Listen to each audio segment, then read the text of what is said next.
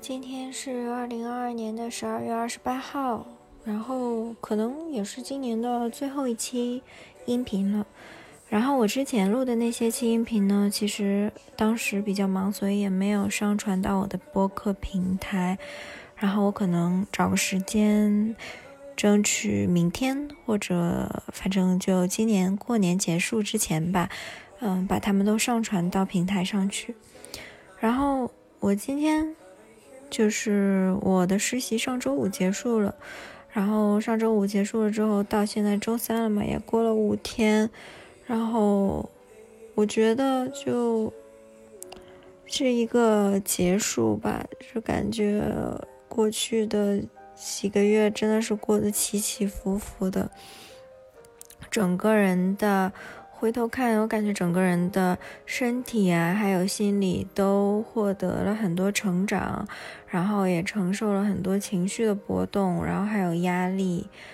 嗯，不管是工作上的、情感关系上的，还是说跟家人、跟朋友的，我觉得真的就像渡劫一样吧，嗯，因为因为这个实习呢，首先工作来讲，这个实习。很很累，然后在第一个 case 上面又碰到了就是一个很奇怪的老板，然后也是我之前说的那个关于职场霸凌的那个关那件事情，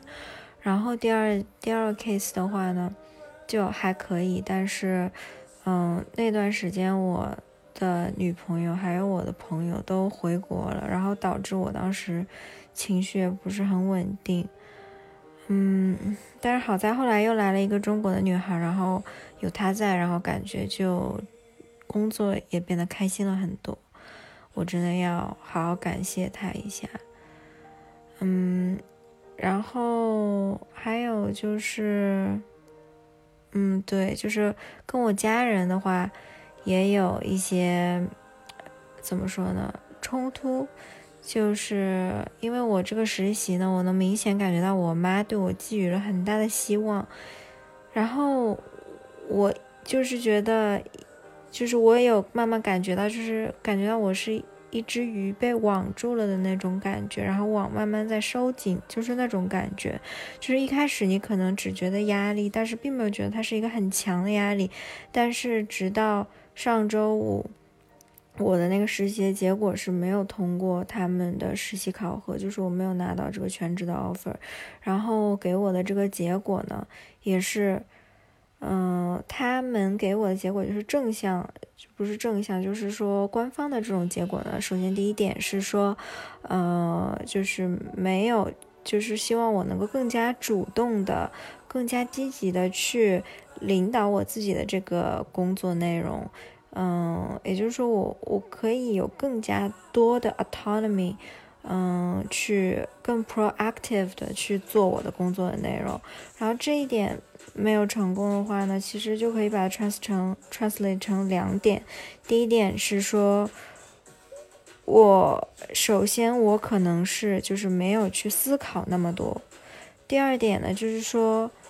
嗯，我的这个一个心态的问题，我心态上面就觉得说，这个东西我是不是不能自己做决定，因为我怕出差错，然后我就会去问带我的，嗯，这个更高级一点的人，但是每个人都很忙，所以这样接下来的话呢，在就是 manager 的眼里看起来，就是我的工作没有那么多的 autonomy，但是我的心态是我害怕会出错，或者说怎么样，所以就是在。在这一点上，我还更加需要的提高。然后，然后在这一点上，其实也有很大一部分就是来源于说，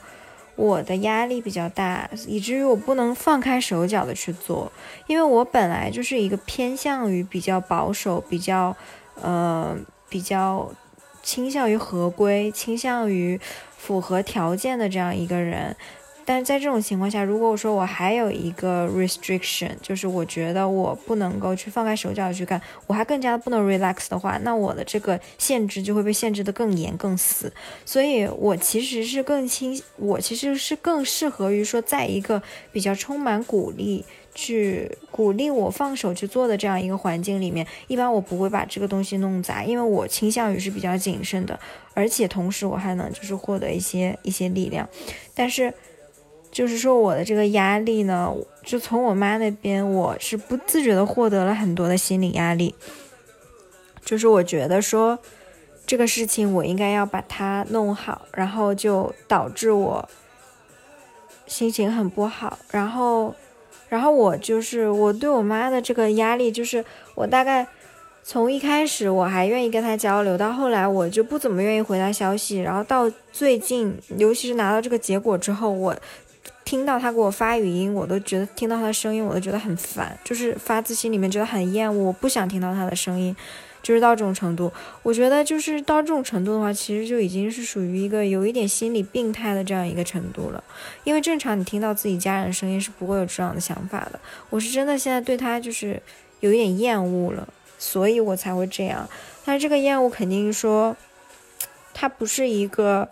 就是发自心底的那种，说我真的很讨厌这个人，他而是一个就是有那么一种心理病态的那种厌恶，所以我觉得我最近心理状况可能确实也出了一点问题，嗯。因为也有可能说，就是前一阵这个压力就是越积越大，越积越大，然后最后听到这个结果之后，就导致这个压力就变得更大了，一下子像滚雪球一样，突然就变得更大了。然后其实我通过这件事情，我发现，之前我也提过说，就是以人为镜，你就是把别人当做一面镜子，然后你可以照到你自己，你把你自己定位，你到底是怎么样的一个人。我发现就，就是我。我是其实是一个特别容易积攒压力的人，而且我是一个在社交当中很不明确我的界限的这样一个人。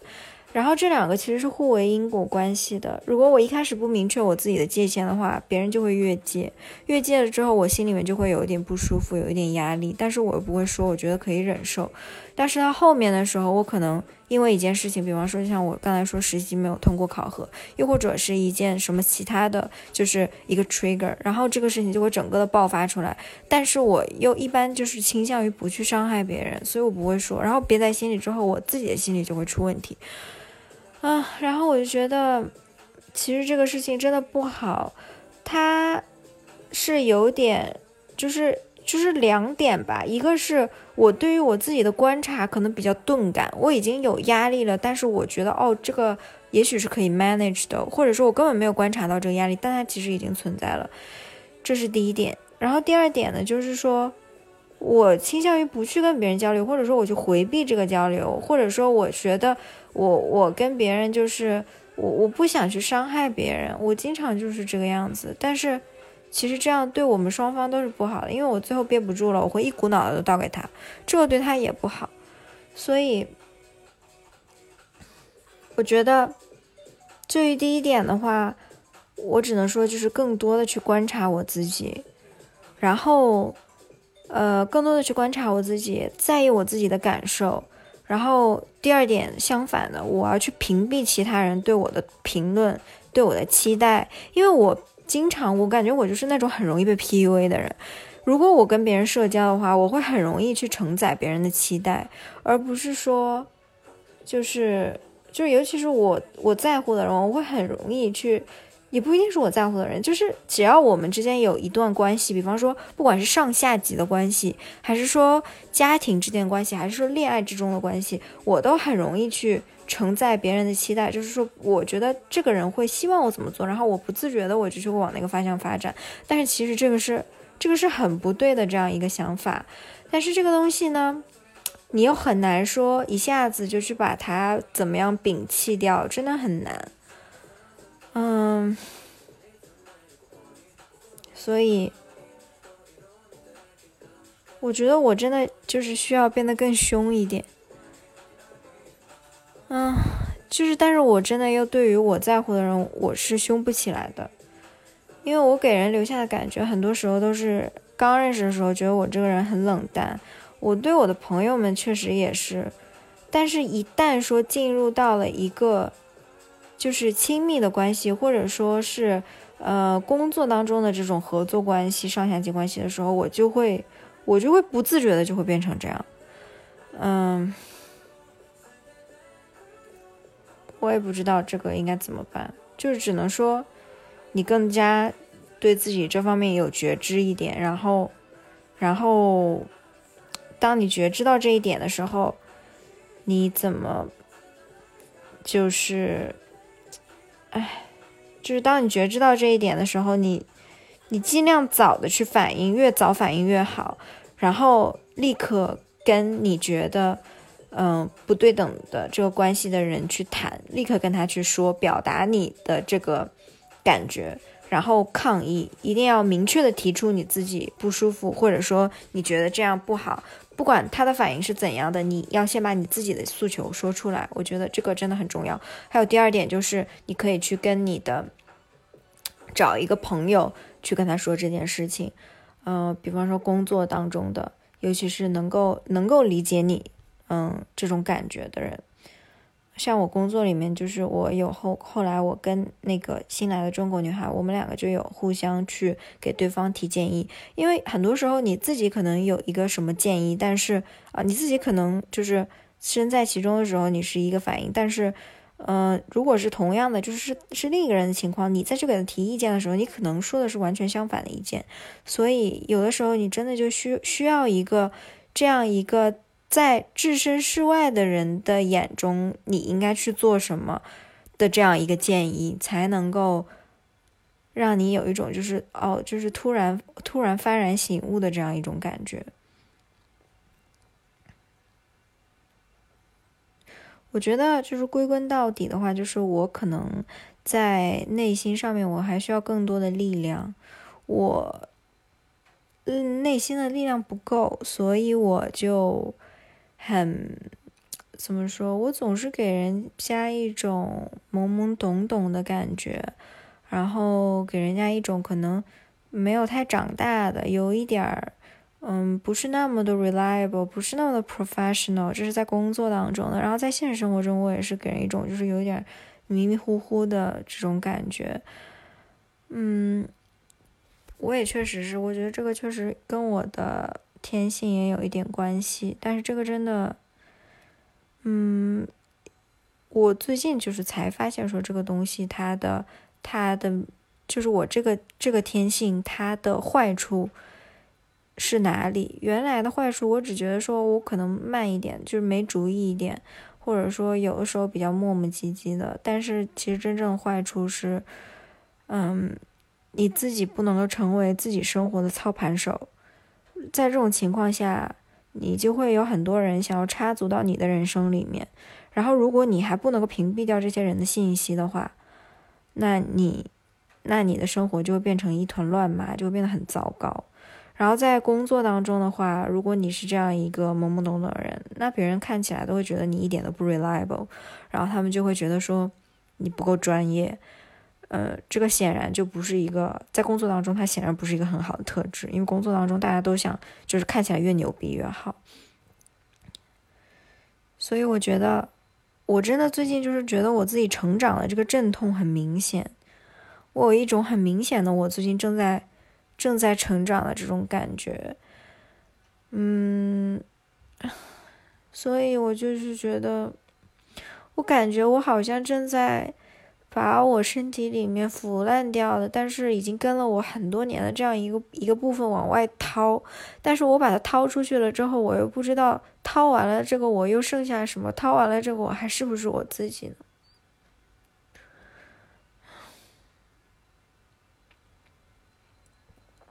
真的感觉，真的感觉很很不舒服，然后我感觉。也没有什么人能够理解我，我不知道，我感觉可能，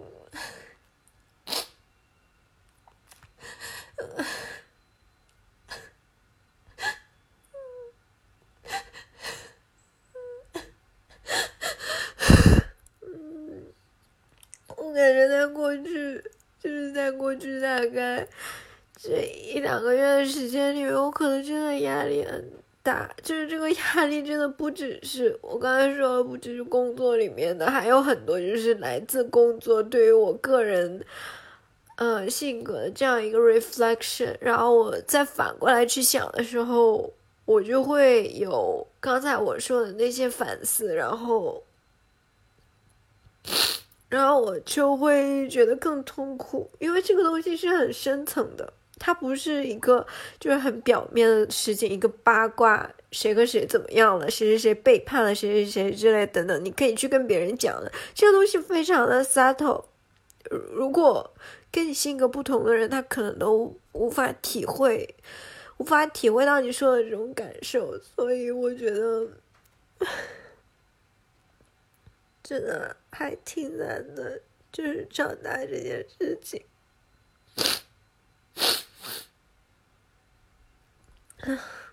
我把我的猫吓跑了，它刚刚在我旁边舔毛，结果我一哭它跑了。嗯，我现在的感觉就是，就是我在 BCG 的时候，我有有意识到我自己。就是性格总是我拿不定主意，然后不能做自己生活的操盘手的这样一个特点。然后，但是当时我确实就是像打了鸡血一样，我觉得我一定要努力的操盘，就是成为一个这样的人。但是我现在就是也有可能是结果是我不会加入这个公司，给我有一定的打击。然后还有一定的方面就是说，然后我。我就我就少了那股，就是你就像火箭飞到一半，突然后屁股后面的火没了，然后你就会感觉说，我还要继续向上飞吗？还是我就这样坠落去海里算了？就是这种感觉。然后我就想说，我我真的可以把这部分剥离掉吗？就是真的可以，就是就是成为一个那样的人吗？成为一个。那么坚强、那么有力量的那样一个人，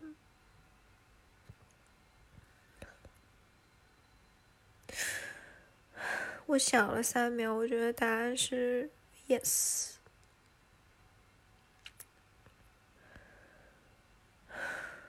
不管我要不要成为那样的人，我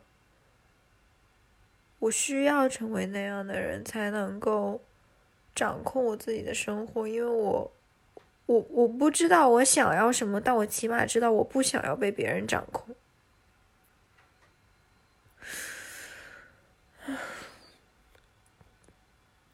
所以我，嗯，所以我必须要坚强起来，成为一个有力量的人。我说的这个力量，其实，其实不是说怎么怎么大的一个力量。就是起码能够保持觉知，然后能有一个坚定的内心，不管怎么样，相信你自己，然后，然后自己去做每一个决定，独立的，能够去排除噪音的去做每个决定，然后相信自己能够 handle 任何的情况，然后相信自己能够。Handle 和其他人的关系和工作伙伴的关系。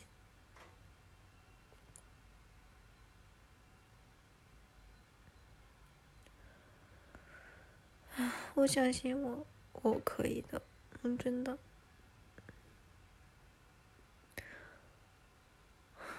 我觉得我说了这么十八分钟，好像心情好多了。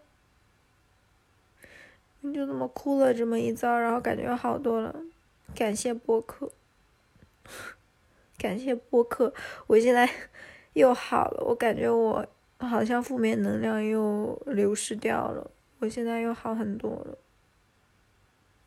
因为我发现，就是真的一个人不说，然后也不去倾诉的时候，可能，可能就。就是会积攒很多负面能量，然后自己就会有各种各样比较 crazy 的想法。唉，我觉得，嗯，就是二零二三年我一定会更好的。啊，我可以去撼动任何的事情，然后我打算接下来几天尝试几点吧。首先第一点，比方说。嗯，尽量保持一个规律的生活，然后因为因为据说就是保持规律的生活的话，生活会更容易充满电。因为我觉得我大概是属于比较低能量的那种人群，但是我希望我自己可以变得 productive。那么，嗯，就是比较比较重要的就是我我需要去节约我自己的能量，尽量就是只把能力、能量或者说我的能量花在我想要。认真做的事情上面，所以我不要在我的生活规律这上面再花更多的时间了，所以尽量每天保持一个规律的生活。然后第二点呢，就是说，希望自己能够每天健身半个小时。嗯，我觉得也不用说出去撸铁什么的，就居家健身，因为就否则的话，冬天一想到出门就不想出去了，然后就很容易坚持不下去。然后第三点就是说。专注于自己的感受，嗯，就是活在当下，然后专注于我自己的感受，然后尽量的去屏蔽别人的感受，尽量去屏蔽别人感受，因为我现在的倾向是过度在意别人的感受，所以屏蔽别人的感受对于我来说是一个正确的方向。大概就是这几点吧，嗯，嗯。没有想到，二零二二年的最后一期录的居然是这种内容，然后也是我第一次在播客里面哭。嗯，就这样吧。嗯，希望，希望，希望，二零二二年听到播客听到现在的人，如果有什么不顺利的。也能够大哭一场，然后重新精力满满，然后二零二三年我们都会变得更好的，好吗？嗯，那就这样吧，拜拜。